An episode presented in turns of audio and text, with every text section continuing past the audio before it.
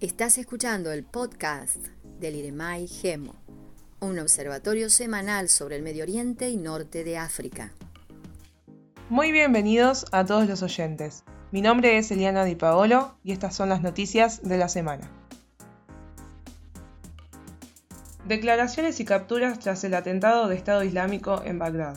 El pasado 19 de julio, un atentado terrorista reivindicado por Estado Islámico en un suburbio chiita al este de la capital iraquí dejó como resultado 35 muertos y más de 50 personas heridas. El secretario general de las Naciones Unidas, Antonio Guterres, se manifestó firmemente en contra de los atentados y envió condolencias a las familias de las víctimas de los fallecidos. A su vez, imploró la captura y su rápido paso por la justicia a los responsables del crimen. Afortunadamente, el sábado 24 de julio, el primer ministro iraquí informó la captura de los responsables del atentado ocurrido en vísperas de la festividad del sacrificio. También es importante recalcar que las infancias iraquíes fueron una de las principales afectadas. UNICEF recordó que los niños en Irak son víctimas de una terrible violencia y remarcó que el Estado de Irak deberá trabajar arduamente para que los infantes puedan gozar de sus derechos básicos, no vivir con miedo y disfrutar de sus festividades libre y felizmente. Human Rights Watch acusó a Israel de cometer aparentes crímenes de guerra. La organización no gubernamental de derechos humanos acusó a Israel el pasado martes 27 de julio de aplicar políticas de apartheid y persecución contra los palestinos y contra su minoría árabe, que entienden equivalen a crímenes de lesa humanidad. Mientras la autoridad máxima de Palestina, Mahmoud Abbas, ratificó el informe, el Ministerio de Relaciones Exteriores de Israel rechazó severamente las afirmaciones y acusó a la Organización de Derechos Humanos de gestionar una agenda anti-israelí. Human Rights Watch solicitó a Estados Unidos que condicionara la asistencia de seguridad a Israel hasta que se adopte acciones concretas y verificables para cumplir con el derecho internacional de derechos humanos e investigar los abusos pasados. Se pidió a la Corte Penal Internacional que incluya el reciente asalto a Gaza en sus investigaciones en curso sobre posibles crímenes de guerra cometidos por Israel y por grupos armados palestinos. Paralelamente, Human Rights Watch sostuvo que publicaría un informe separado sobre las acciones de Hamas y otros grupos armados palestinos en agosto. La condena internacional a los planes turcos sobre Baroya. Baroya es un distrito de la localidad de Famagusta en Chipre que ha permanecido cerrado desde la guerra de 1974 entre turcos y griegos. En octubre de 2020, las autoridades turcas y turcochipriotas anunciaron su reapertura. La novedad que despertó las alarmas de la comunidad internacional y en especial manera de la población greco-chipriota fueron las últimas declaraciones de las autoridades turco-chipriotas en referencia a un control civil de la zona, dando paso a un posible reasentamiento. El Consejo de Seguridad de Naciones Unidas ha condenado los planes anunciados por el presidente de Turquía, Erdogan, y el líder turco-chipriota, Tatar, para cambiar el estatus de Baroya, al tiempo que se ha pedido revertir todos los pasos dados respecto a la zona desde el año pasado. Cualquier intento de asentamiento en cualquier parte de Baroya por personas que no sean sus habitantes es inadmisible. En consonancia, el secretario de Estado de Estados Unidos, Anthony Blinken, dijo que esta medida es claramente incompatible con las resoluciones 550 y 789 del Consejo de Seguridad de la ONU, que exigen explícitamente que Baroya sea administrada por Naciones Unidas.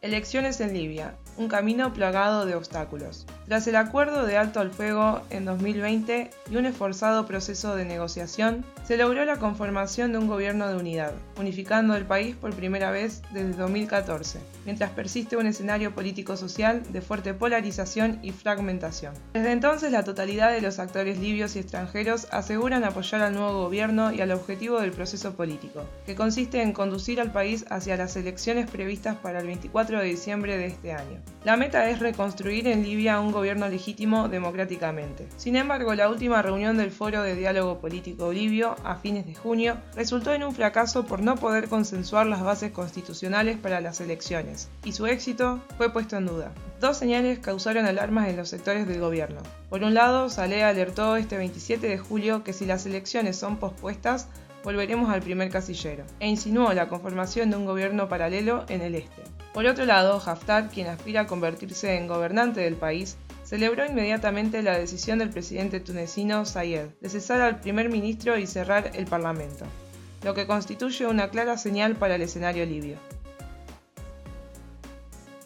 Reuniones bilaterales entre Rusia y Siria sobre el regreso de refugiados. El pasado 27 de julio se reanudaron las reuniones bilaterales entre la Federación Rusa y la República Árabe Siria en Damasco. A fin de dar seguimiento a los resultados de la anterior conferencia internacional sobre el regreso de los refugiados y desplazados a Siria, celebrada en noviembre de 2020. El tema destacado fue el regreso de los millones de refugiados y desplazados sirios a su lugar de origen. En una declaración conjunta ambos países destacaron la necesidad de la reconstrucción y la erradicación de los focos de terroristas para asegurar un regreso seguro de la población refugiada. El obstáculo principal ante el regreso de la población siria sigue siendo el enfoque occidentalista de la adopción de políticas de sanciones prolongadas frente al país árabe y la continuación de la presencia extranjera en el territorio. A su vez pidieron que no se politice el proceso de ayuda humanitaria para Siria y que se levanten todas las sanciones para lograr la autosuficiencia económica. Soberana 02, la vacuna irano-cubana contra COVID-19. El lunes 26 de julio, el doctor Vicente Berés Bencomo, presidente del Instituto Cubano de Producción de Vacunas, FinLife, se reunió en Teherán con el canciller iraní Mohammad Javad Zarif. Las partes destacaron las relaciones amistosas entre Irán y Cuba, así como el trabajo conjunto desarrollado en el campo de la biotecnología y la ingeniería genética. Presagiando un panorama alentador, el doctor Bencomo reparó sobre la producción conjunta de la vacuna contra el COVID-19 y sus características. La directora del Instituto Pasteur, Biglari, agregó que las mismas las convertirían en la única vacuna en el mundo que puede combatir varias mutaciones simultáneamente. Actualmente, Soberana 02 se encuentra atravesando la tercera fase de ensayo clínico en Irán. La próxima meta para los institutos es recabar toda la documentación necesaria para lograr la aprobación de la Organización Mundial de la Salud. Laberinto sin salida. El desafío de formar un nuevo gobierno libanés. El primer ministro del Líbano, Mikati, inició las reuniones para formar un nuevo gobierno en el país, tan solo un día después de ser nombrado para el cargo por el presidente Michel Aoun. Los vetos cruzados entre las distintas identidades sectarias, cristianos, suníes y chiíes, han desembocado en el bloqueo político del país, obstaculizando la formación de un ejecutivo. A tal efecto, el nuevo mandatario reconoció la dificultad de la tarea que le espera, pero señaló que es hora de que alguien apague el fuego y que cuenta con el suficiente apoyo internacional para lograrlo. La Unión Europea, tras reconocer la nominación de Mikati como primer ministro, subrayó la importancia de la formación sin retrasos de un nuevo gobierno en el Líbano. Mikati declaró tener las garantías externas necesarias para salir de la crisis y se apresuró a anunciar que actuará acorde a la iniciativa francesa para alcanzar tal propósito. Eso fue todo por esta semana. Muchas gracias por escucharnos. Nos vemos el próximo lunes en una nueva edición del podcast del IREMAI Gemo.